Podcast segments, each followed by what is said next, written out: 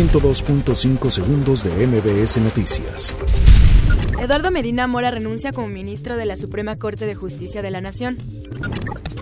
CEP garantiza que asignación de plazas a maestros será transparente. Secretaría de Hacienda y Crédito Público asegura que el costo de deuda de Pemex se ha reducido en 600 millones de dólares. Gustavo Reyes Terán es designado como titular de la Comisión de Institutos Nacionales de Salud. Claudia Sheinbaum anuncia que Cinturón de Paz se mantendrá en futuras protestas. Procuraduría General de Justicia inicia seis carpetas de investigación por actos violentos en marcha del 2 de octubre. Feria de Chapultepec permanecerá cerrada de manera indefinida tras accidente que dejó dos muertos. Asesinan a una persona en oficina de la Conducef en Morelos.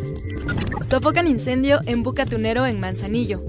Realizan homenaje a Miguel León Portilla en Palacio de Bellas Artes. 102.5 segundos de MBS Noticias.